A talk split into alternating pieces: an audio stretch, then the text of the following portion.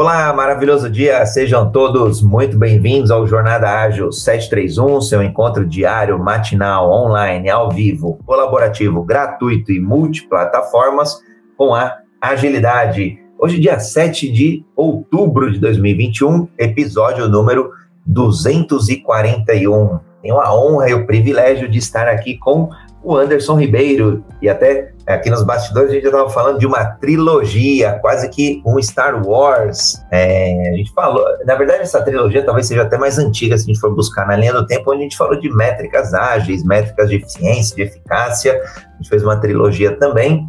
E agora a trilogia, a gente fez um, uma, dois encontros de Fit for Purpose e agora em organizações exponenciais a gente está na última parte, parte 3. Então quem perdeu alguma outra parte é só buscar na internet Jornada Ágil 731 ou podcast Universo Ágil e vai encontrar todo o material gravado. Bom, quiser fazer tua audiodescrição, Anderson, aí eu já faço a minha e a gente convida aqui a audiência para o debate. Beleza, André. Estou um pouco rouco, mas acho que dá para a gente conversar legal hoje. É, meu nome é Anderson Ribeiro, eu sou um homem branco, pele, na verdade, morena, clara, na foto aparece com cabelo preto, barba, usa um paletó preto, camisa branca, homem cis, é, agilista de profissão, pai de duas crianças maravilhosas, casado e é isso aí, galera. Bacana, eu sou André Sanches, brasileiro, homem cis, é, pele branca, olho castanho esverdeado, cabelo castanho, tô numa foto sorrindo, uma camisa preta, ao fundo um degradê azul, combinando até aqui com o azul do fundo do Anderson na foto, Casado, pai do Bernardo aí, oito anos, e do Guilherme, de seis. Também um apaixonado aí pela agilidade, mas no final do dia eu sei que eu nada sei. Porque quanto mais a gente estuda, quanto mais a gente vive, quanto mais a gente respira esse grande universo ágil, mais a gente tem consciência de que nada a gente sabe. Então, acho que talvez aí esteja a paixão, né, o entusiasmo pela agilidade. Bom, Anderson, fizemos um primeiro encontro, é, sobre as organizações exponenciais, demos um contexto, como que elas nasceram, porque até a facilidade, talvez na última década, aí, de falar em organizações exponenciais, a gente depois falou sobre PMT, o propósito massivo transformador, né? e agora a gente caminha aí para falar sobre essa eu vou brincar, esse, esse, modelo cerebral, praticamente, né, de se pensar uma companhia em lado esquerdo, lado direito, e a gente, obviamente, falou é, do próprio livro, né, do Salim Ismail, é, como, como um pano de fundo aqui para esse nosso debate. É, dinâmica de sempre, quem estiver aqui no Clubhouse, no Green Room, é só postar um comentário, é, é só levantar a mão que a gente traz aqui para o debate, a gente adora ouvir os pontos de vistas é, complementares, às vezes até divergentes, a gente aprende muito na divergência, e também quem estiver nos ouvindo nas mídias sociais, nas demais, é só postar um comentário que a gente integra tudo junto e misturado. Agora vem a cereja do bolo, Anderson, no, no dia de hoje, é isso? É isso aí. Eu diria que quando falávamos né, sobre PTM, quando falávamos sobre o que é uma organização exponencial e como elas é, surgiram aí nos últimos 10, 15 anos e vem impactando o mundo de uma maneira nunca vista na história. É, esse livro, esse, esse, todo o nosso bate-papo aqui é baseado num estudo é, feito pelos nossos especialistas lá da Singularity University, né? O Salim Ismail, Michael Malone e o Yuri Van Guest. Então esses caras são os caras que durante 10 anos estudaram as empresas ali do Vale do Silício, que por é, muito tempo é, eram apostas e depois de usar de maneira adequada as novas tecnologias emergentes é, e a capacidade de mobilização que elas trazem através ou por meio da internet, né? É, você viu empresas como Google, Netflix, é, Uber, Airbnb e tantas outras é, fazerem algo que antes as empresas levavam 30, 40 anos para construir e eles fizeram em menos de 10 anos e continuam crescendo de maneira exponencial. E aí a ideia era entender o que, que essas empresas têm em comum, o que, que essas empresas é, apresentam de características que poderiam ser exploradas por empresas que pretendem se tornar também exponenciais. Resultados que são muito é, grandes, enormes, né?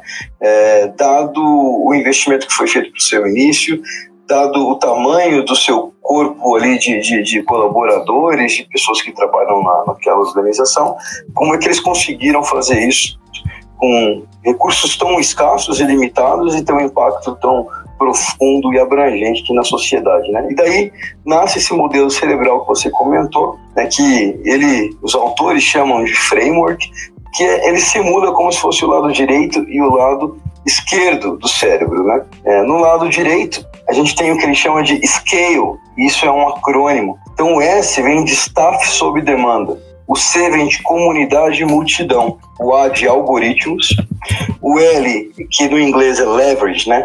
É ativos alavancados, e o E é engajamento.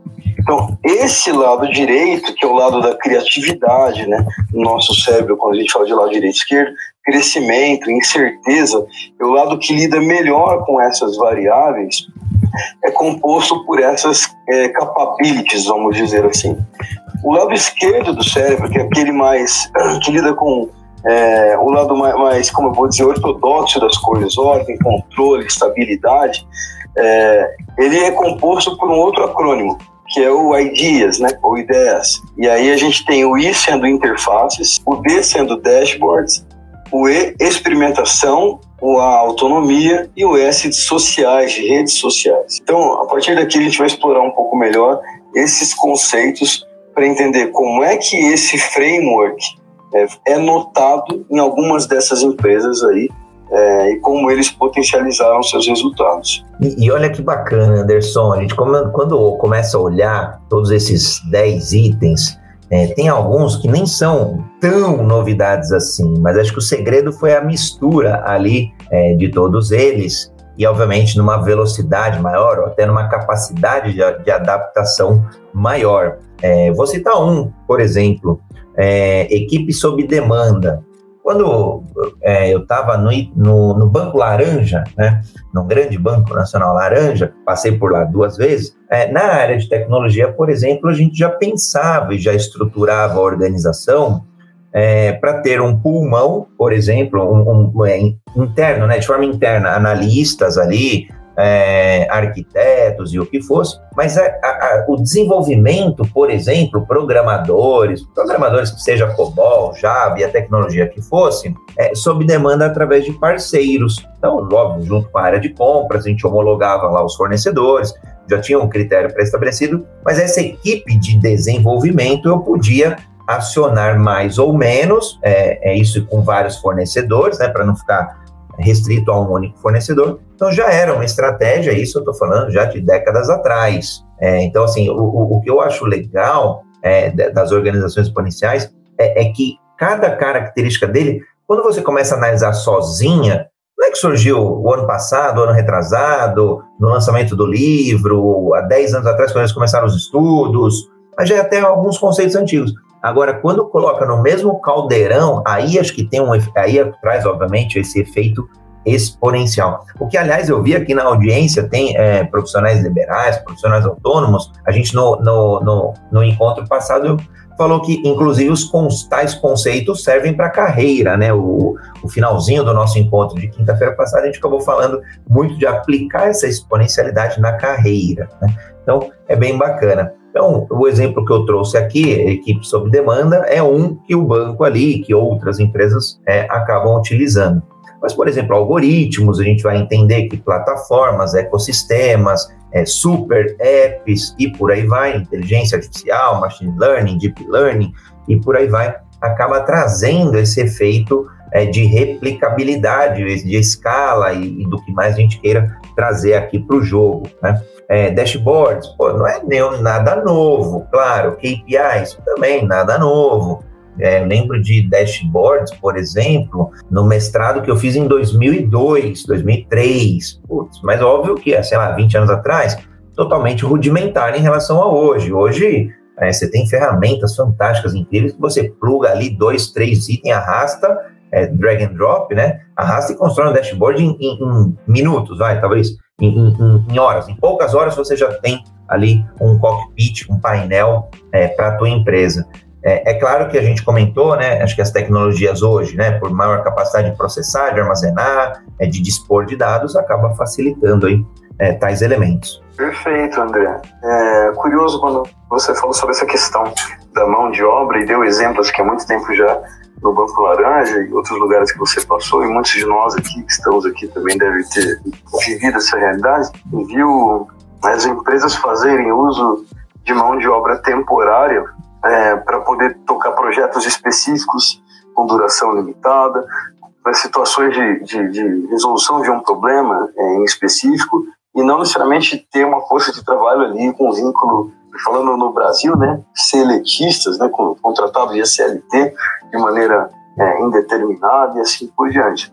É, no livro, eles colocam um, um aspecto interessante de que há 20, 30 anos atrás, a vida útil de uma habilidade era de 30 anos. Então a pessoa se formava, fazia um curso técnico, fazia uma universidade, algo do tipo. Acho que os nossos pais e avós que tiveram a chance de cursar algo do, do gênero viveram essa realidade. Eles faziam aquele curso e aquele curso garantia para eles uma longevidade profissional muito grande, uma empregabilidade muito grande. A partir dali, eles iam fazer cursos de atualização com pouca frequência e muitas vezes dependendo da empresa ter a iniciativa de dar esses cursos aí, não o profissional buscar. É, e eles garantiam uma vida de sucesso, relativo sucesso é, profissional por 30 anos. Isso mudou radicalmente. Uma habilidade hoje, ela já não tem o mesmo destaque é, por mais de 5 anos. Porque ela se modifica, as necessidades se modificam, a tecnologia se modifica. Então, é muito vantajoso para uma empresa é, ter um corpo ali de colaboradores mais reduzidos, ligados à sua estratégia, ligados à sua maneira de ser, com seu DNA ali para poder ajudar a levar aquela mentalidade à frente e contratar mão de obra temporária por projeto e por necessidade, é, porque ele vai estar com a melhor mão de obra possível é, ao longo do tempo e, e com um custo não necessariamente maior, muitas vezes até menor. Então, só dando alguns exemplos, né? Vou falar da minha vida profissional. Recentemente, algumas empresas me procuraram sem eu nem ter me sinalizado que estava é, disponível para esse tipo de atividade via o Orkana Corporate. A Unilever foi uma delas. Me procurou para projetos específicos de RH na agilidade ou na, na área de pesquisa e desenvolvimento. Né? Viu lá, encontrou alguém que tinha características de experiência com esse tema é, e eles me fizeram contato e falaram: você não topa fazer um projeto com a gente? A gente tem aí, a gente vê um horário que não vai afetar suas outras atividades, negocia um valor por hora, a gente é só de uma consultoria e ponto. Então, cada vez mais isso vai ser a vida dos profissionais. E, e assim, por último, no meu, meus últimos dois centavos aí de, de Bitcoin nessa, né, nessa discussão do staff sob demanda, é, tem uma situação citada no livro que eu achei muito interessante. Tem uma empresa é, de seguros chamada Allstate, é uma gigante de seguros lá dos Estados Unidos. E o que, que acontece? Os caras já têm pô, mais de 60 anos de mercado e um algoritmo poderoso, né? que foi melhorado durante mais de 60 anos por mais de 40 profissionais de pesquisa e desenvolvimento da engenharia de dados, é, experientes e bem pagos, muito bem pagos, e eles já eram um bom algoritmo. E eles entraram na ideia do hackathon, né, que é um dos meios também de fazer esse tipo de é, contratação por demanda de resolver um determinado problema. E eles, por meio de concursos e hackathons desse tipo, lançaram um concurso lá com um prêmio de 10 mil dólares para fazer uma melhoria no algoritmo dos caras.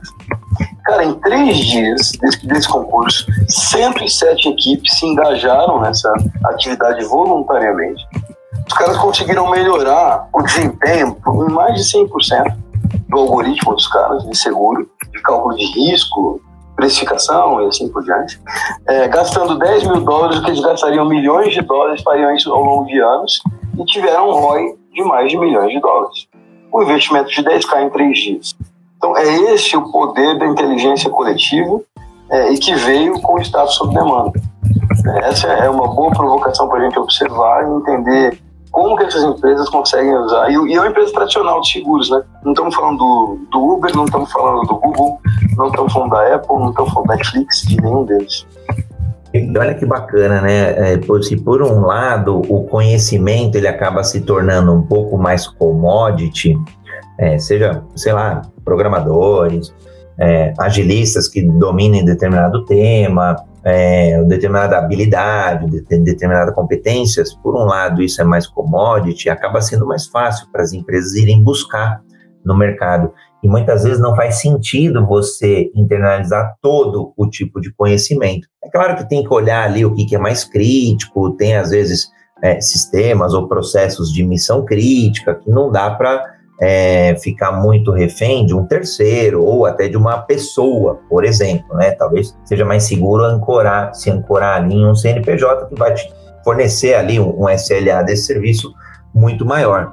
Mas já, já é possível buscar e, e, eu tenho visto cada vez mais, né, hackathons, e olha como é engraçado, a gente fala, poxa, é, 40 anos, 40 profissionais, pontinha de padaria, é, evoluindo um algoritmo, e, e em uma semana a inteligência coletiva, que é a que eu acredito cada vez mais, até por isso que é, eu falo, acho que tem sido apaixonante esses encontros matinais é, com agilidade, porque acaba sendo uma construção coletiva né, do conhecimento. Então, já fica aqui o convite, quem quiser contribuir aí, é só levantar a mão, subir, a gente vai trazendo para o debate. E, e, essa construção coletiva, a gente cresce muito mais rápido. E, e você falou, o, você trouxe os prazos, né? Eu já não lembrava aí dos, dos prazos de de empregabilidade lá que o livro menciona, de 30 anos, eu me senti um pouco isso. Quando eu fiz a faculdade, quando eu fiz o técnico eletrônico, falei, poxa, que legal, agora eu tenho emprego garantido. Aí eu olhava, ó, trabalhando e tal, trabalhando em umas empresas legais. Não, mas acho que eu preciso fazer uma faculdade. Aí fiz a faculdade, agora eu tô garantido. Porque a gente sempre pensa, pelo menos o brasileiro, né? Agora tá mudando um pouco porque a gente empreende cada vez mais. Então, a gente já vê no empreendedorismo por, é, não por necessidade, mas por oportunidade, já vê como também é, trilhar uma carreira. Mas antigamente eu vim de uma escola que era mais tradicional, inspirado ali até pelos meus pais, pelos pais dos meus amigos e tal, trabalhavam sempre na indústria. Ah, terminei lá a graduação. Ah, legal, agora estou tranquilo, estou, estou empregado. Aí, nada, vamos, vamos fazer o mestrado e por aí vai. Depois, na hora que eu olhei, você vai fazendo mestrado, uma pós, duas, aí você não para mais. Então, aí é literalmente o lifelong learning, que, que a gente não pode parar de fato de, de estudar. E, acho que, e, e, não é nem só de estudar, porque conceitos, né? Os próprios conceitos têm é, é, essa volatilidade que cada vez mais a gente vê. É, então, um determinado conceito, arquitetura, que era é, funcional cinco anos atrás, hoje já se mostra diferente, hoje já tem que aprender coisas diferentes. Então, ah, pô, nunca ouvi falar de microserviço. Tá bom, não preciso ser especialista de microserviço para entender como é que funciona, mas tomo um banho de loja ali e ajudo, é, através de algum arquiteto, a entender como desenvolver melhores sistemas, por exemplo, né? Mas vale para aliás, vale até para ovo, né? Que tem, tem época que o ovo é bom, tem época que não é, tem época que é só a clara, tem época que é só a gema, enfim, tem, todo dia tem que estar tá olhando aí se o ovo é bom ou não, mas não, não precisa, obviamente, para outras coisas, entender é, quais itens façam sentido ou não. E, e, o que é legal, que você trouxe também, nesse exemplo aí do, do, do, dessa demanda, a gente consegue buscar essa inteligência hoje de forma muito mais rápida, por quê? Porque a gente está muito mais conectado. E aí acho que vale é, é, entrar um pouquinho no capítulo de comunidades, né? É, tem muita comunidade, muita. E, e, e para onde você olha? Quando você olha empreendedorismo, tem muita comunidade. Quando você olha agilidade, tem muita comunidade. E aí tem as comunidades que são mais generalistas, depois tem as comunidades que são mais especialistas, por exemplo. Então a gente consegue buscar esse conhecimento. Ah, não, não conheço alguém de OKR. Já tem comunidade, já tem é, grupos de estudos, já tem especialistas. É, esse conhecimento a gente acessa, o acesso está muito mais facilitado, muito mais simplificado, né? E aí, obviamente, multidão, porque a gente começa a falar de, de pessoas construindo, né? Sei lá, exemplo do Facebook é, é que hoje ele é um grande produtor de conteúdo, mas quem produz não é o Facebook, mas sim a multidão que está aí nas mídias sociais. Ela falando aqui dentro do Clubhouse é a mesma coisa. São vários produtores de conteúdo, mas não é a, a, o aplicativo ou pessoas do aplicativo. Talvez tenha uma ou outra. Aliás, até tem um ou outro embaixador mas a, a 99,99% ,99 vem da multidão que faz uso é, desse, de, de, da, das mídias sociais, né? Então, acho que tem o link também aí com o lado esquerdo das tecnologias sociais. E tecnologia é um negócio louco, né? Porque a gente começa a olhar, assim, ah, isso aí não vai acontecer, vai nada. Se, se a gente já está imaginando, a pergunta já não é mais se, é quando. Porque se alguém imaginou, vai acontecer, é fato, né? Perfeito, André. E aí a pergunta que fica é o que faz essas pessoas se unirem em torno de um objetivo que nem sempre é o delas o, o, objetivo pessoal delas, mas é o objetivo dessa comunidade e que faz elas se engajarem nisso, né? E aí, através das pesquisas que foram feitas lá pelo pessoal da Singularity Burst, o que eles perceberam é que havia alguns componentes é, presentes em todas essas é, comunidades com alto poder de engajamento. Então você tinha ali sempre intenções, que eram intenções compartilhadas, crenças, é, preferências, necessidades, a preocupação em se proteger de um risco ou de um problema, o interesse em compartilhamento de recursos, isso eram componentes que estavam presentes em todas essas comunidades que tinham um poder de, de realização grande, um alto grau de engajamento, e para que elas fossem possíveis de, de, de serem produtivas, para que as pessoas pudessem é, interagir de maneira é, é, automática, quase que em tempo real, mesmo que às vezes de forma síncrona, né? Porque nem sempre a pessoa está conectada, mas depois ela vai ver o histórico, vai ver o que aconteceu. É, é importante você ter alguns, alguns pontos ali, né? Primeiro, você tem que ter o propósito transformador massivo. Tem que ter um propósito que une essas pessoas. Tem que ter algo que toca o coração dessas pessoas, que as tornem humanas imbuídas de uma mesma intenção, né? de caminhar junto, uma caminhada na mesma direção. Depois eu preciso de uma plataforma para automatizar esse engajamento entre as pessoas ponto a ponto, para que cada conexão possa criar um vínculo e estabelecer com o outro um contato mais íntimo, para que haja o sentimento de que ali há uma fraternidade, há uma comunidade. Depois você tem que nutrir essa galera de conhecimento dentro desse propósito transformador massivo para que ela se sinta cada vez mais preparada para enfrentar esses desafios. E aí você começa a criar um senso de comunidade. Então, tem alguns ingredientes que são necessários. Se uma empresa quiser formar isso, ela precisa observar esses ingredientes para que ela tenha êxito né, na criação de uma comunidade, na criação de uma multidão. Ele dá um exemplo, inclusive, eu gosto muito dos exemplos do livro, porque é livro baseado em fatos reais foram 10 anos de observação de empresas no Vale do Silício e arredores que estavam passando por esse processo de se tornarem organizações exponenciais. E aí ele comenta o seguinte, ele fala que o Chris Anderson, é, ele criou em 2007 uma comunidade de faça você mesmo, é DIY, do It Yourself, é, de drones. Cara, é, em, 2004, em 2007, perdão, ele criou isso aí. Em 2014, ele já tinha 55 membros. E os caras conseguiram construir um drone que é semelhante a um modelo usado pelas Forças Armadas dos Estados Unidos chamado Predador. Esse modelo levou, é, levou não, né, custou ao exército americano 4 milhões de dólares para ser desenvolvido. Os caras conseguiram desenvolver esse cara a um custo de módico, né, quase irrelevante, de 300 dólares. Inteligência coletiva, multidão, propósito, engajamento, comunidade. 55 mil pessoas trabalhando gratuitamente, é, imbuídas de um mesmo propósito, conseguiram produzir ao longo desse tempo, né, de sete anos, algo que o exército americano gastou 4 milhões e os caras conseguiram fazer em 300 dólares. Óbvio que aí eles não têm salário, não tem nada disso que entra na conta do exército. Mas olha que bacana, olha o poder que isso tem. Imagina o que não vai ser possível fazer daqui para frente. Com as tecnologias avançando muito, lembrando que o livro foi feito em 2014. Então, assim, é esse tipo de coisa que eu acho que a gente tem que, tem que levar é, para frente. E como é que você pensa, assim, que, quais são os limites de, de uma, do poder de uma comunidade de multidão? Você pode ter isso para financiar ideias com crowdfunding, para geração de ideias, né? quando você fala de uma incubadora, né, de uma startup ou de coisas do tipo, é, para marketing, design, ciência de dados, logística, vendas. Você tem espaço para poder explorar essa competência da comunidade, da multidão, em diversos cenários diferentes. Então, assim, puxa, faz todo sentido falar disso. E, e, um ponto que você trouxe, que eu acho que na, na questão de comunidade eu, eu, gosto muito, é o senso de, pro, de, de pertencimento.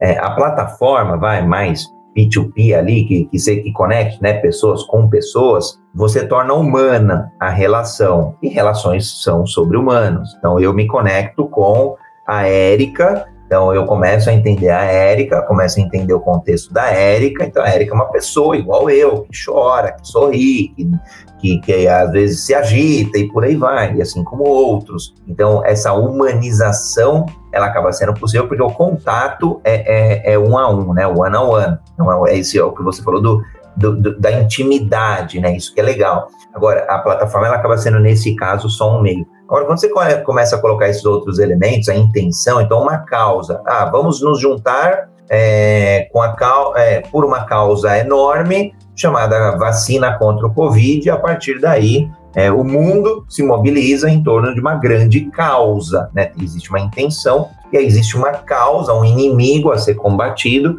que é o vírus do, do, do Covid-19. Legal. Então, começam a ter elementos que alavancam tais comunidades. E aí, a hora que você começa a colocar tudo isso daí, é, essa roda girar, o efeito exponencial dele acaba acontecendo, porque você tem a, a tecnologia que te dá escala, você tem o, o, a causa a, a ser, a ser é, combatida, o interesse, o desejo, e aí você tem o senso de pertencimento. Estamos todos no mesmo barco, estamos todos juntos, estamos todos é, na mesma direção com os nossos medos, com os nossos receios, com as nossas angústias, é, com tudo o, o, o, que faz parte da jornada. Então, acaba sendo uma jornada mesmo, é, é, essas comunidades. E depois, claro, né, falando aí de, de equipes, de comunidades, alguns outros elementos acabam se desmobilizando porque não são mais o interesse. De repente, nessa comunidade de drones, é, a pessoa tinha muito interesse em desenvolver o primeiro drone. Legal, foi lá, desenvolveu sete anos depois ela quer agora desenvolver, sei lá, geladeira, não sei, alguma outra coisa, vai defender uma outra causa. Então aquela pessoa vai sair daquela comunidade do, do Chris Anderson que você trouxe. Agora é impressionante a, a, colaboração. Né? Bom, a gente fala de agilidade, a gente inevitavelmente fala de colaboração, né? Colaboração sendo um dos, uma das alavancas aí das comunidades. Eu vou fazer o reset de sala, acabei de ver aqui o Leopoldo pediu a palavra, vou fazer o reset de sala a gente abre para o Leopoldo aí complementar também. Estamos no Jornada Ágil 731, seu encontro diário e matinal com agilidade.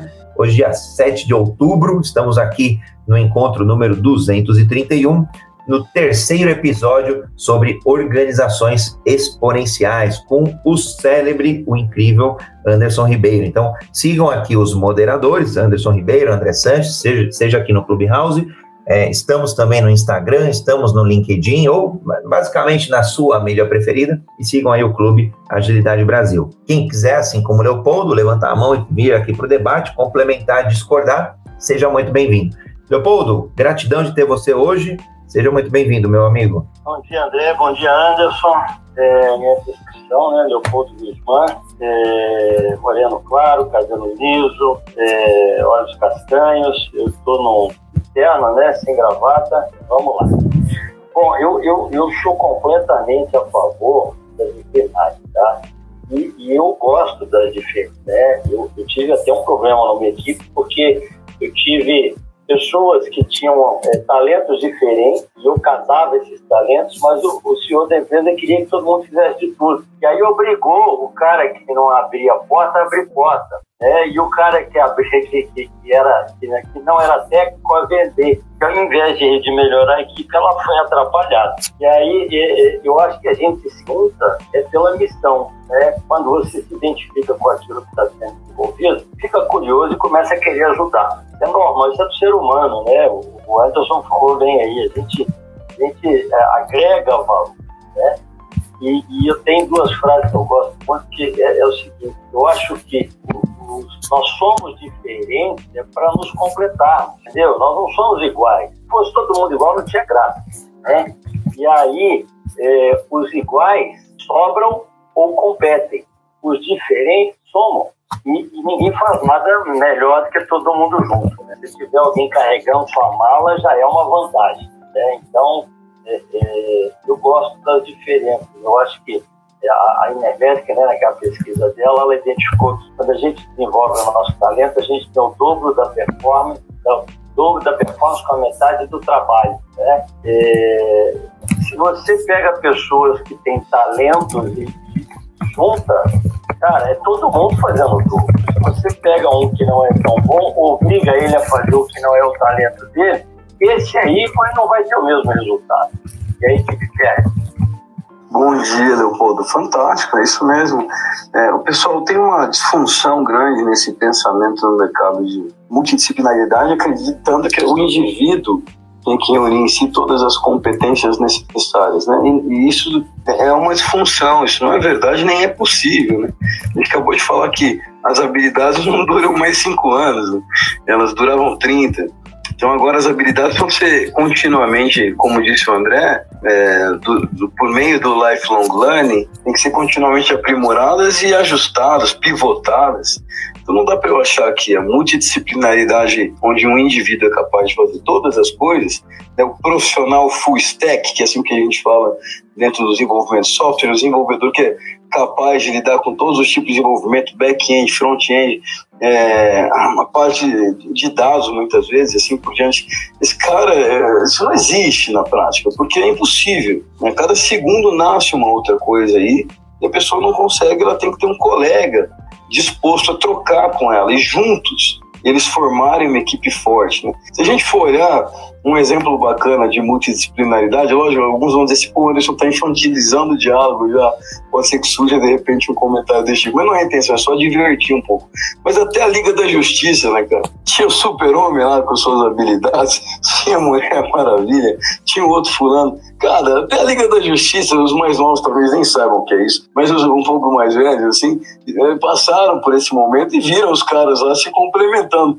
Por que, que nós, que não somos super-heróis, deveríamos ter todas as habilidades e competências numa pessoa só? O que, aliás, Anderson, não é nem infantilizando, não. Deve ter alguma teoria aí lá para trás que explique, mas quando a gente olhar desenhos animados, poxa, você me foi um momento bacana que você me relembrou aí toda a infância tinha muito desenho, muito, sem exceção, seja desenhos japoneses, né? Eu, eu vim de uma época que eu assisti muito desenho japonês, é, porque na TV não tinha tanto desenho nacional e tal, até traduções, né? No Brasil, então eram lá os cinco, os cinco cavaleiros, os cinco, as cinco pessoas ali que, que tinham lá várias cores, né? Era bem, bem colorido. E, e, e, cada um tinha uma fortaleza, mas depois aqui no Brasil, depois tinha, né? Quem tinha quem dominava o elemento fogo, quem dominava, ó, para falar, hein, ó, Capitão Planeta, acabei de lembrar. Pô, cada um, é, cada um dominava um assunto, um era o fogo, outro água, ar, terra, coração, se não me engano, e, e, cada um tinha a sua fortaleza, obviamente, todos de forma muito complementar. Então, isso aí já data de pelo menos 1970 para frente. É, e acho que aí essa, essa multidisciplinaridade hoje é necessária. O que talvez, por exemplo, é, não é de todo errado de pegar, às vezes, um generalista ali, um, um full stack, por exemplo, para um projeto piloto, é, para algo rápido, um tiro curto. Agora, em algum momento, você precisa solidificar muito mais a tua solução, muito mais o teu processo.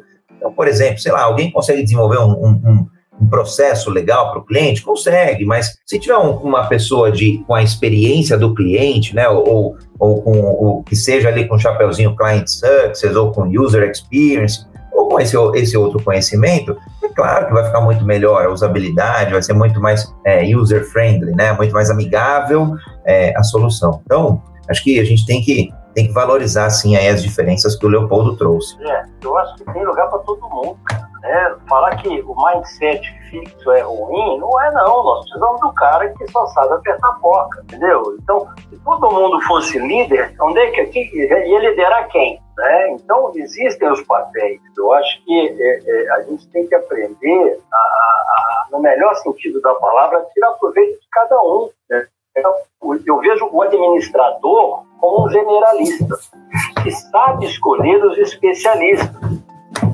Porque se ele for especialista, ele vai olhar só para o foco dele. Nós estamos vendo isso nos nossos ministérios. É, são técnicos, entendeu? Não é política, não é eu gosto, não é, é meu parceiro. Não, o cara é técnico. Mas se, tem gente que fala que o sujeito é fraco, né? Do amigo fala é fraco. Cara, mas é o cara que escolheu os melhores. E ele tem que ser generalista, ele não precisa ser especialista, entendeu? É, é, voltando um pouco lá nos desenhos, o rei Arthur e a tábua redonda, a, a, a, metáfora, né, a mensagem dele é que eu preciso de gente igual aqui, discutindo de igual para igual, entendeu? E são vários, não é um, não tem uma ponta lá que o cara sente. Então, é, é somar para dividir, entendeu? Eu vejo dessa forma. E, e, errado é quem acha que todo mundo tem que ser perfeito. Ninguém é perfeito, perfeito é só Jesus Cristo. Né? A gente tem que é, entender o outro, aceitar as diferenças e, e tirar, a palavra é essa, é tirar proveito é colocar o cara que é especialista para fazer aquilo que é dele.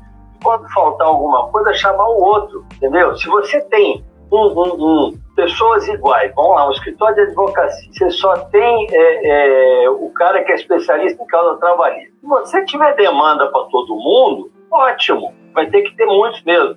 Mas se você tiver pouca demanda, ou eles vão competir pela, pela causa, ou eles vão sobrar. Entendeu? Agora, se você tem outros especialistas, você abrange, você aumenta o seu leque de opções de trabalho.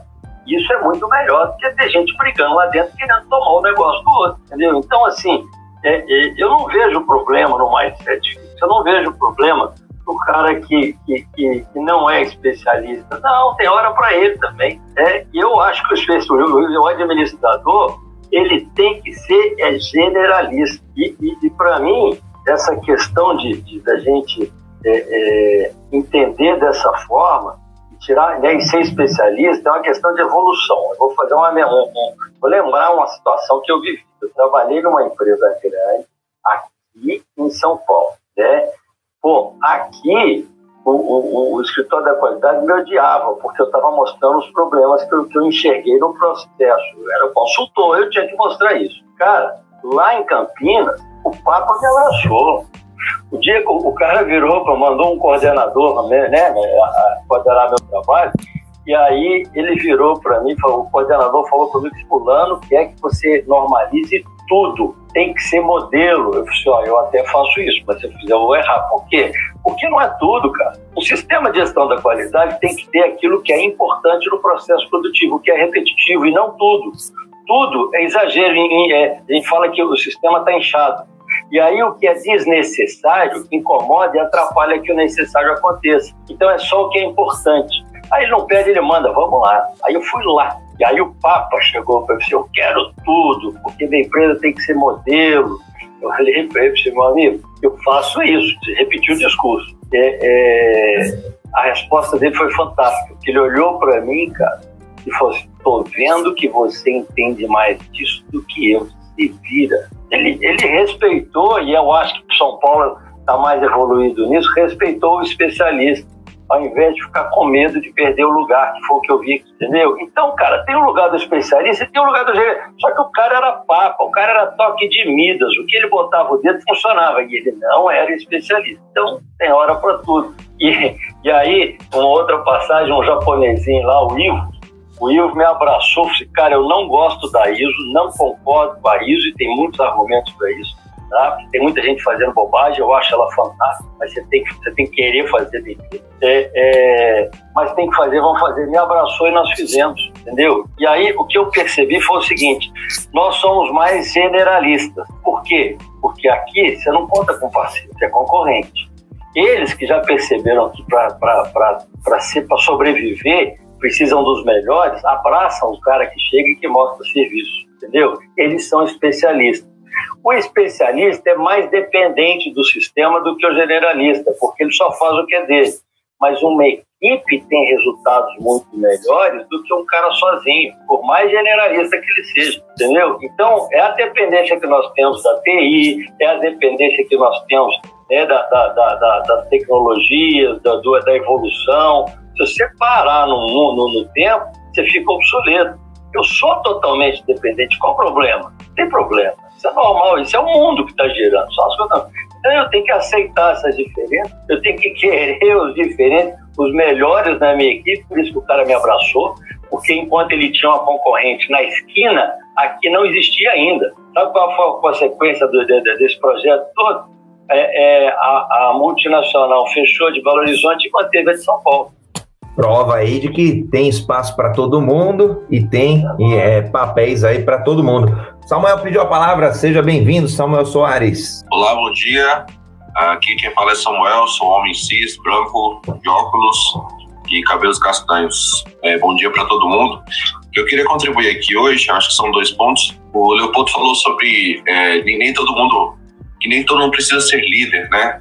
É, eu acho que quando a gente pensa em hierarquia, de fato é impossível todo mundo ser, é, ser líder. Agora, quando a gente fala de atitude, acho que é muito legal a gente, desculpa, a gente pensar é, que todos nós podemos ser líderes, né?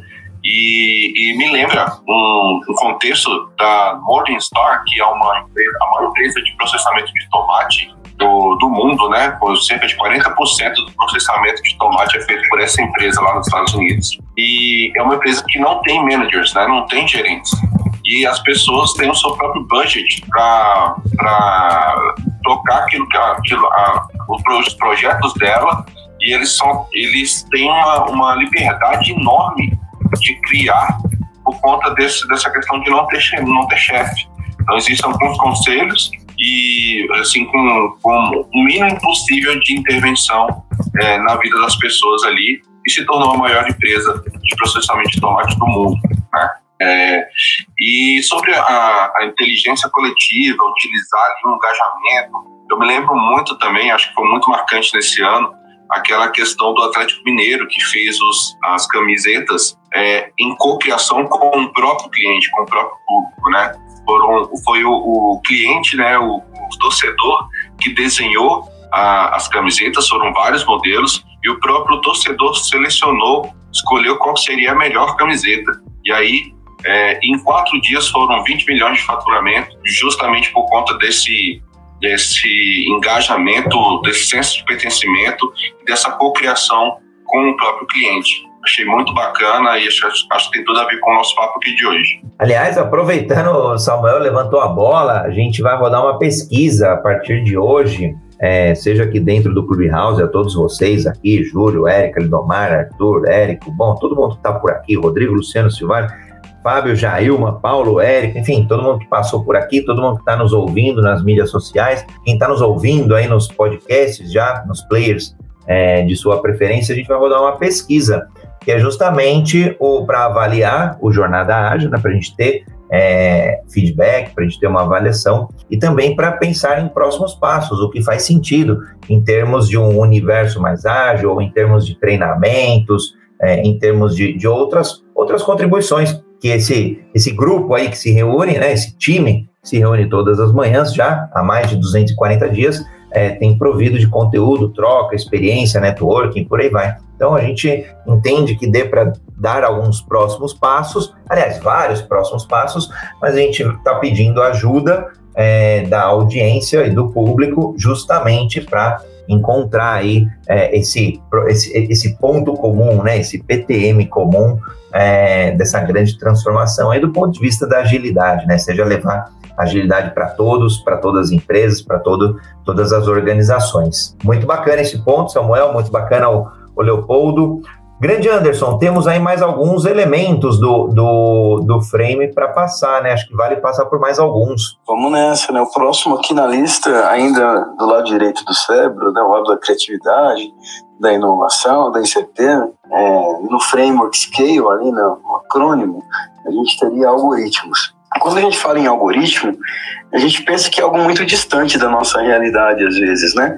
Mas algoritmos hoje já estão presentes no sistema automático de acionamento de freios ABS, por exemplo, recomendações de compra de produtos em e-commerces como o da Amazon, precificação dinâmica das companhias aéreas, precificação dinâmica de empresas de é, transporte como Uber, é, previsão do sucesso dos filmes quando você vai tentar entender um modelo é, que vá fazer ali o, o, forecast de como vai ser a aceitação desse filme antes de que ele seja lançado, redação de notícia, controle de tráfego aéreo, detecção de fraude de cartão de crédito e em 2014 a McKinsey ela já estimava que 700 processos bancários, dos 700 banca processos bancários mais comuns, é, poderiam ser metade deles automatizados já em 2014, né, fim a fim. Então, é, imagino que não é possível fazer hoje, né? Imagino que não será possível fazer nos próximos anos. Então, quando a gente olha para o algoritmo é, e a importância dele, tem até um mercado, segundo a pesquisa, que foi criado já naquele momento, é, a pesquisa da galera da Singularity University, chamada de algoritmia onde as empresas ficam buscando algoritmos que os ajudem a resolver problemas e também parceiros, e aí o poder da, do, da comunidade multidão, staff sob demanda, para resolver problemas específicos. Para isso, algoritmo.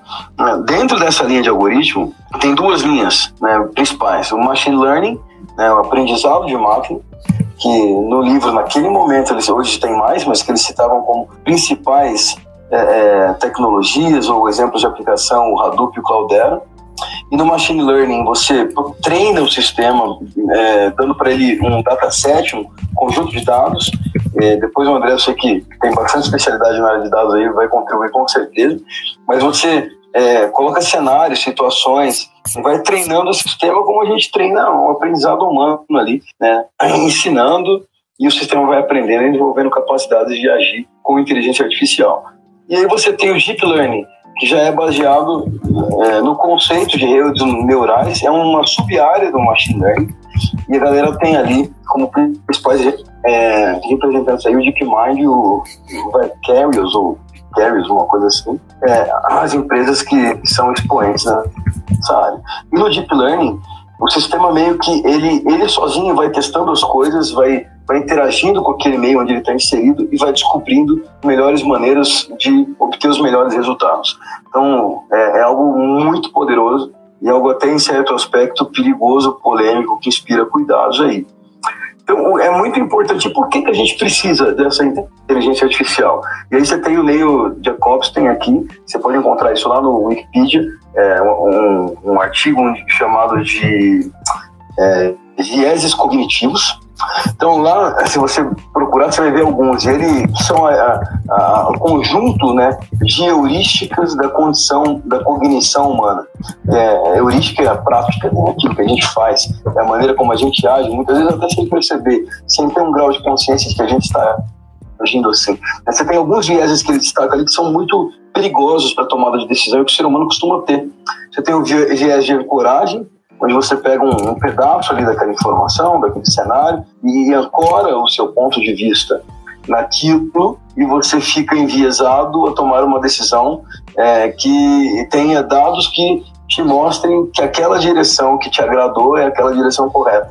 E você deixa de olhar para o todo. O viés de disponibilidade é onde você acredita que os recursos são disponíveis de maneira quase infinita e aí você vai ter sempre as oportunidades da sua, da, da sua porta e você passa é, a, a, não entender o gerenciamento de risco da maneira adequada, o viés de confirmação, aquilo que vai confirmar o que você acreditava, então você vai ignorar todas as outras respostas e só vai aceitar aquelas que confirmam sua opinião. Por exemplo, é, eu tenho lá a minha posição política, tem coisa acontecendo, eu ignoro todos os fatos, mas tem um fato que é bom.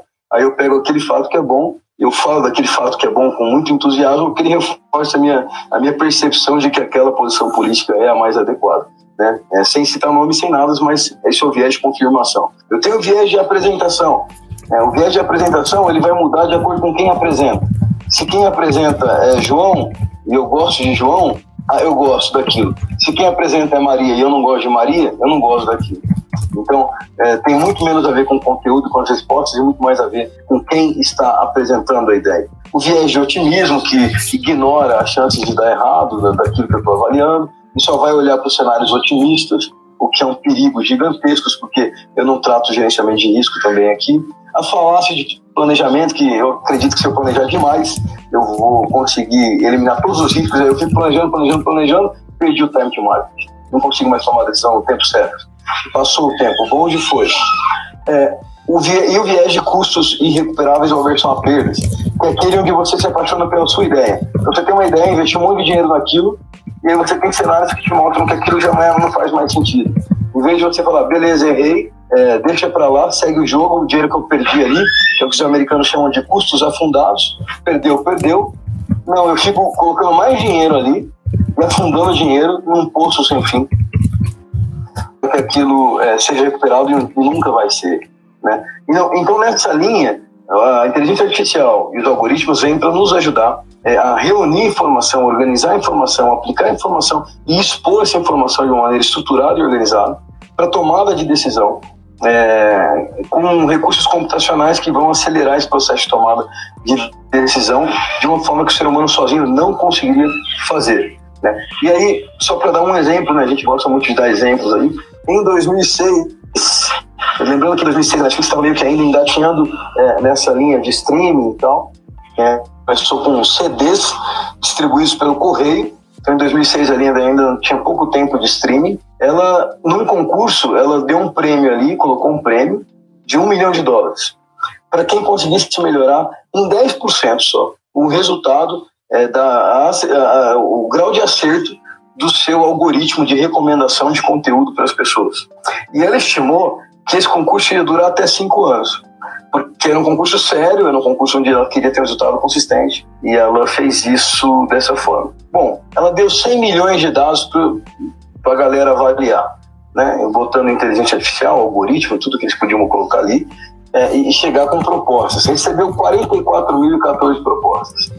Ela esperava ser concluído em cinco anos, ela atingiu em três anos. Então, isso foi abreviado. Em 2009, ela já tinha um resultado, e aí teve um ganhador lá, que levou uma boladinha de um milhão, e ela economizou uma grana absurda, e economizou dois anos nesse processo é, de, de descobrimento aí de como ela poderia chegar aos 10% de melhoria do algoritmo. Esse é um exemplo. O livro traz é, um monte de exemplos. Mas isso é só para a gente pensar na importância dos algoritmos é, para esse novo mundo que a gente vive agora. Esse ponto que você trouxe, Anderson, dos dados e do viés, ele, ele é fundamental e muitas empresas acabam não vendo ou, ou, caindo nessa cilada de usar a própria base, e é o que tem, muitas vezes é o que tem. Então, de repente, a nossa organização aqui de hoje, vai, todo mundo está nesse encontro de hoje, é, é, é que aqui está até um público diverso, mas eu vou usar um outro exemplo. Pegar uma empresa onde tenha poucas mulheres na liderança, por exemplo, ou, ou, pouca diversidade de gênero, pouca diversidade de etnia e por aí vai. Os dados, naturalmente, se eu fosse usar um, um é, modelar um processo seletivo, provavelmente teriam diversos vieses, mas porque a minha massa ela não representa a diversidade de toda a população no mundo, né? Então, quanto aí nesse caso, quanto mais diverso seria melhor. Mas ele, os dados acabam é, trazendo esse viés. E aí, óbvio, é, todos esses aí que você trouxe, bem bacana. E em outro um centavo de Bitcoin foi o mesmo projeto Genoma, projeto Genoma que levaria em algum momento ali pelos pesquisadores levariam décadas e não sei quantos eu tinha a, a, a cifra de cabeça, já não lembro, mas assim, era ordem de grandeza de bilhões, dezenas de bilhões é, de dólares, e depois eles começaram a entender que as pesquisas iniciais, por causa dos algoritmos e tudo, era, parecia ter uma característica mais linear, e não era, era exponencial. E aí eles conseguiram, assim, de fato, é, fazer um projeto que levaria ali décadas e custaria, né, na linha do tempo ali, se fosse linear, é, dezenas de bilhões de dólares para um projeto muito, muito menor na linha do tempo é, e, e, um custo menor, mas ficaram aí também alguns bilhões, se eu não me engano. Então, acho que a gente, quando começa a olhar essa exponencialidade do ponto de vista dos algoritmos, às vezes a gente está acostumado muito com aquele mindset mais linear, e não é, ele é exponencial. E aí, juntando, óbvio, poder computacional, poder de armazenamento, o único cuidado que precisa ter, aliás, os dois únicos, são os vieses e depois, obviamente, ética em cima desse, desses algoritmos. A gente teve um talk, eu não lembro, não vou lembrar agora de cabeça o número, mas a gente falou sobre viés cognitivos e inteligência artificial. O Edu Ferreira, que é um diretor de inteligência artificial, é, que está lá no Canadá, é um outro par, grande parceiro aqui do Jornada Ágil. É só buscar lá, é, acho que e fizemos com a Carla, com a Carla Tiepo, uma, uma brasileira neurocientista fantástica, incrível, também um toco sobre vieses cognitivos. Então fica aí duas, duas contribuições. É, você quer passar, Anderson, pelos demais aí? Acho que não sei se faz sentido por conta do tempo, né? Vamos passar rapidinho aqui, acho que os demais são mais simples, né? O próximo aí, no inglês, o L seria o leverage de ativos alavancados.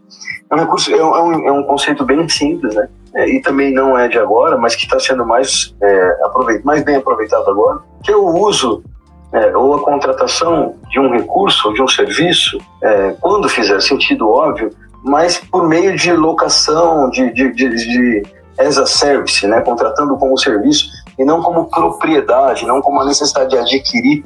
Então, quando a gente pensa nisso, podem ser recursos computacionais, né, cloud computing, meios de pagamento, né, não preciso criar minha infraestrutura de meio de pagamento, posso me associar a alguém que já faz isso, é mais comum, inclusive, logísticas, maquinários, né? É, como, por exemplo, no caso da própria Apple, que ela alavanca isso através da Foxconn, né? e a Foxconn é a, a, fábrica da Apple. A Apple não tem fábrica, né? ela tem um parceiro estratégico, que é a Foxconn, que faz os, todos os dispositivos da Apple. Então, assim, você tem vários casos nesse sentido. E aí o livro cita alguns bem interessantes. Por exemplo, o Waze, quando o Waze é, veio e desbancou é, o que tinha lá do, do, dos GPS, aparelhos, dispositivos, ele usou os recursos computacionais que estavam surgindo nos smartphones. Os smartphones já vinham com GPS, já vinham com um poder computacional é, suficiente e até maior do que os dispositivos usados pela Navitec, que era a empresa que dominava o mercado de GPS na época.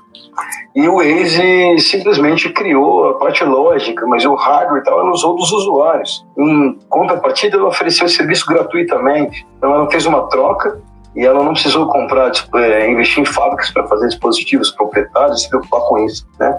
Esse é, esse é, um bom exemplo. Você tem a galera do Uber, Lyft, BlaBlaCar, que eu já usei muito.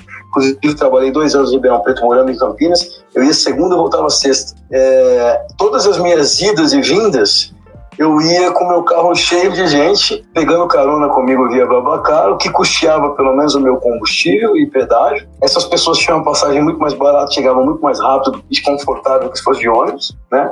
É, e eu tinha companhia para ir conversando daqui até Ribeirão Preto, tanto na ida quanto na volta. Então né, eu usei isso durante dois anos da minha vida e foi muito legal.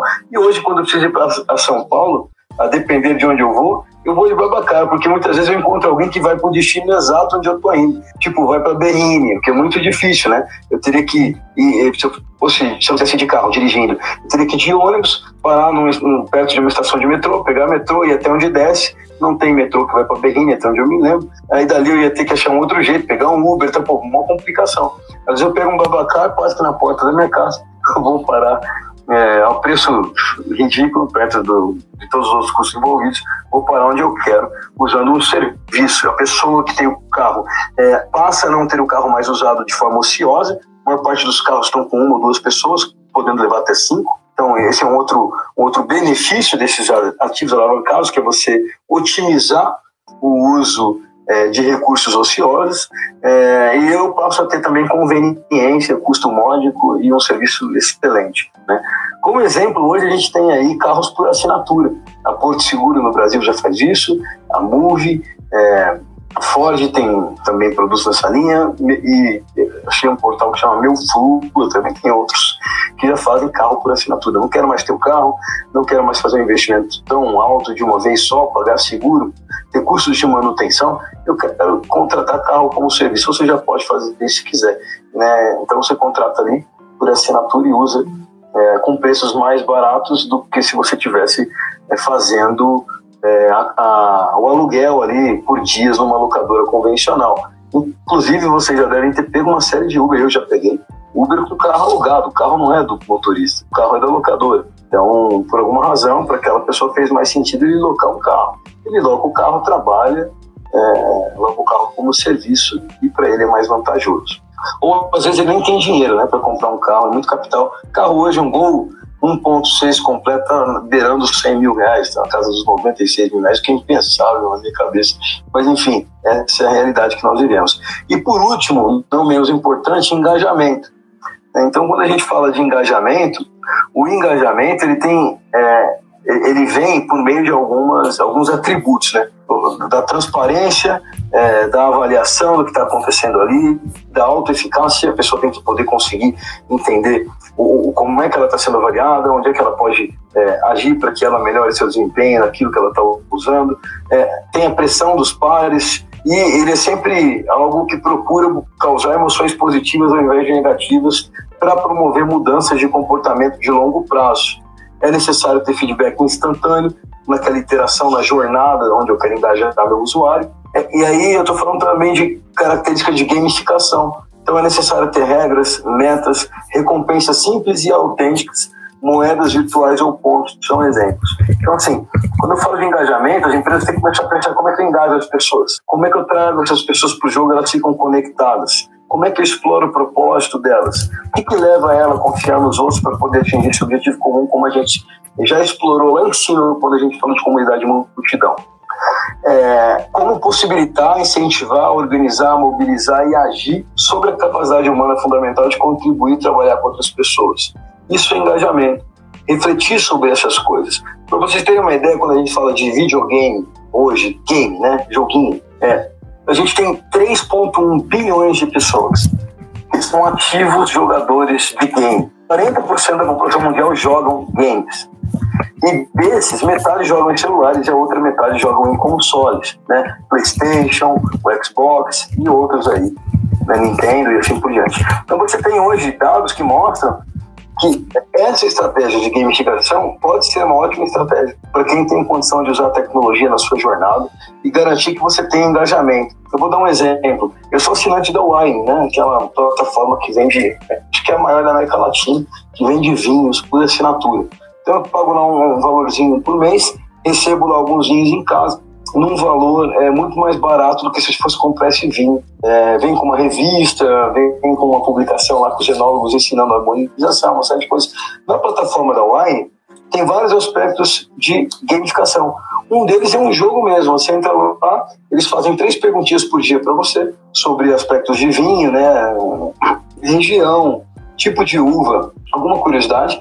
Se você acertar as três naquele dia, você ganha um real no seu cashback, porque acertou as três. Todo dia tem três perguntas. Todo dia que você acertar, você ganha três. É, ganha três, ganha um real. Se acertar as três, ganha um real. E aí vai, e ela vai criando outras formas de te engajar. Se você, aí se você compra vinho chileno, então você vira, comprou seis vinhos chilenos, você virou um, um sei lá, um, um desbravador dos vinhos chilenos, aí ganha um badge lá, puf, um emblema.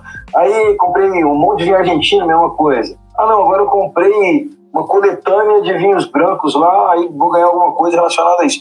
E ele vai tentando te estimular. E, e querendo ou não, aquilo te causa um sentimento. Fala, pô, já, agora eu já sou isso, agora eu já sou aquilo. E você vai sentindo que você vai passando de fase, igual o joguinho mesmo aquilo vai te engajando. Você vai sentindo que você já é faixa, faixa amarela, não é mais faixa branca. Né? Você já tem alguns pontos ali. Então é esse tipo de coisa que tem, é, é, que vai gerando em você, vai liberando dopamina, vai liberando em você sentimentos de prazer, de, de satisfação, de orgulho, é, de autoestima. Que as empresas que sabem usar bem essa dinâmica de motivar comportamento por meio de cenário e regras de progressão, que é algo que todo jogo tem que ter dinâmica mecânica é, e componente. Então a dinâmica faz isso que eu falei agora. A mecânica é alcançar objetivos por meio de equipes, competições, recompensas e receber feedbacks é, que sejam o mais rápido possível, né? se possível até instantâneo. E componente, que é acompanhar progresso por meio de missões, pontos, níveis, receber os seus emblemas, badges é, e, e, e, e reconhecimento ali pela sua jornada dentro do jogo. Então, o engajamento ele é poderosíssimo para você trazer a galera para um grau, alto grau de interação. E quando você fala de produtos digitais, por exemplo, uma das coisas que você mede é o engajamento. Né? Você tem da métricas que vão medir o que, é um usuário ativo, o que, é um usuário, é, é como vou dizer, tem, tem, tem, os termos lá, estou esquecendo agora. É aquele que é o, o meu Deus. É, o early adopter, o, o early... Isso, Isso. early adopter, essas coisas. Promotor, aquele tipo de peças que é promotor, detrator. Isso, isso, é isso aí. Então você tem todas as classificações ali para você poder entender em que grau de engajamento tá cada um desses. Obrigado, galera, pela contribuição. Em que grau de engajamento está esse, esse indivíduo e como é que eu promovo ele para o próximo nível, sabe? Aí você vai pensar em iniciativas, e aí você pode plugar o QR, pode plugar um monte de coisa aí que vai te ajudar a criar iniciativas para você poder jogar esse cara no próximo nível. E aí você aumenta o teu resultado, engaja mais a pessoa e vai se tornando uma empresa é, com crescimento exponencial, buscando perpetuidade, né?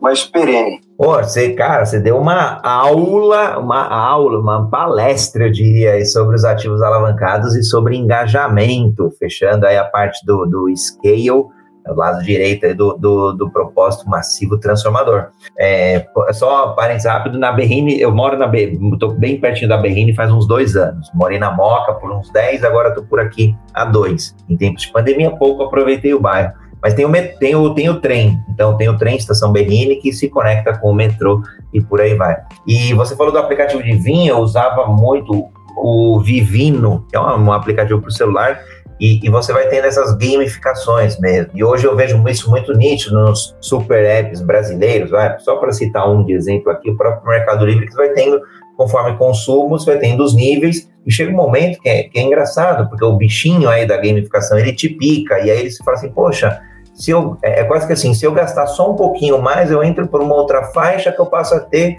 as recompensas, né? O frete gratuito, por exemplo, ou a faixa de frete gratuito passa de 80 reais, ela baixa para 50. Então, eu vou poder comprar, é, eu vou poder receber com frete gratuito com, com, gastando menos produtos. Então, uma série de estratégias aí, mas a gamificação, de fato, é, é, ela é incrível. Eu não sabia que era, eu sabia que era alto, mas não sabia que era um, é, mais aí quase metade da população mundial em jogos. Então tá aí um poder fantástico. Fantástico mesmo, incrível. Bom, deixar aqui se o Leopoldo quiser contribuir aí também, o Samuel, e a gente já caminha para as considerações finais. Falando aqui, pessoal, de engajamento, acho que, que o Antônio falou aí, eu acho que é interessante porque ligou com a parte que ele estava falando de, uh, do avanço do machine learning, do, dessas inteligências artificiais, é, eu lembrei do Gerd Leonard, que é um cara, um futurista, que fala muito sobre é, como vão ser as profissões no futuro. E, e, a gente vê que a tecnologia está, está, está, avançando, pode ser que, que faça a gente pensar que vão perder espaço, né? Mas, a, na verdade, o, os robôs, eles abrem espaço para que a gente faça aquilo que a gente faz de melhor, que é engajar as pessoas, que é ter criatividade, colocar emoção, intuição, paixão nas coisas, né? Coisa que, que as máquinas que nunca, as máquinas, as máquinas nunca vão conseguir fazer, não vão aprender a fazer, a colocar o coração naquilo que a gente faz, né?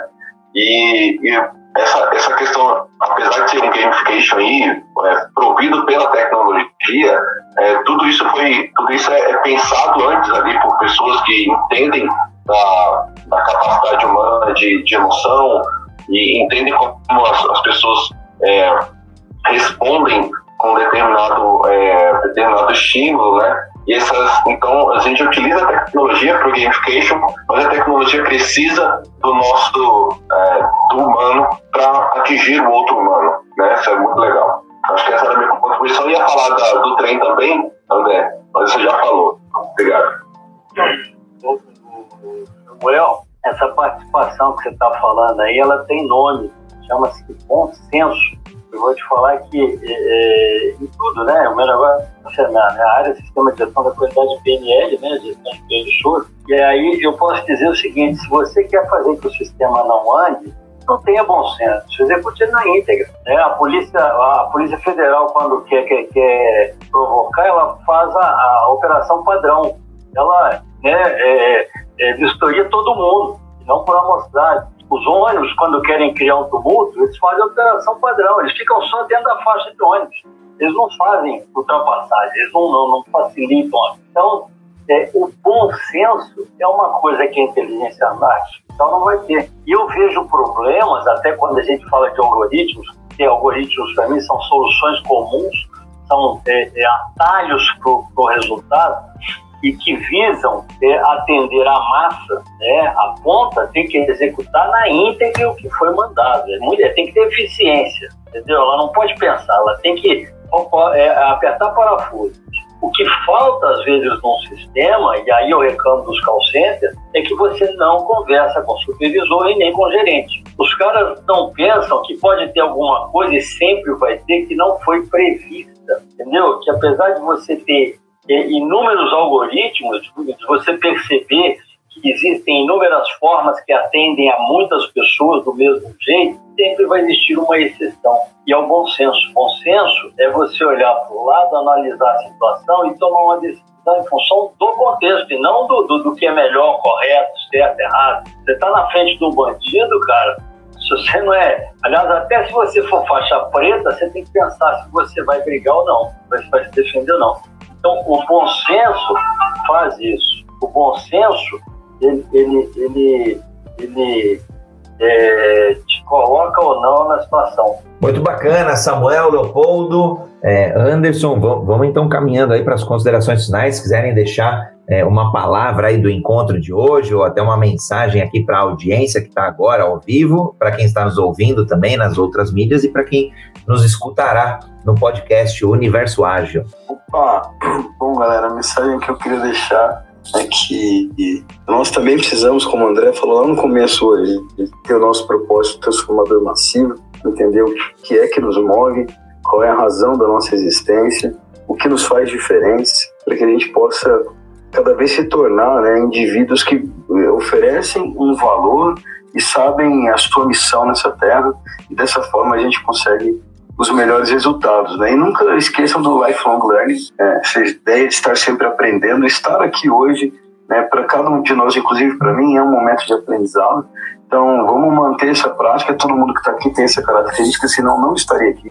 É, é, porque é isso que nos diferencia daqueles que eventualmente se acomodam num lugar de conforto é, e vão se tornar vítimas de um futuro é, é, muito próximo, onde as coisas duram muito pouco tempo, né, no âmbito profissional. Então, Lifelong Learning tem o PTM, que Deus os abençoe aí, tenha um restinho de semana abençoado e até a próxima. Leopoldo, Samuel.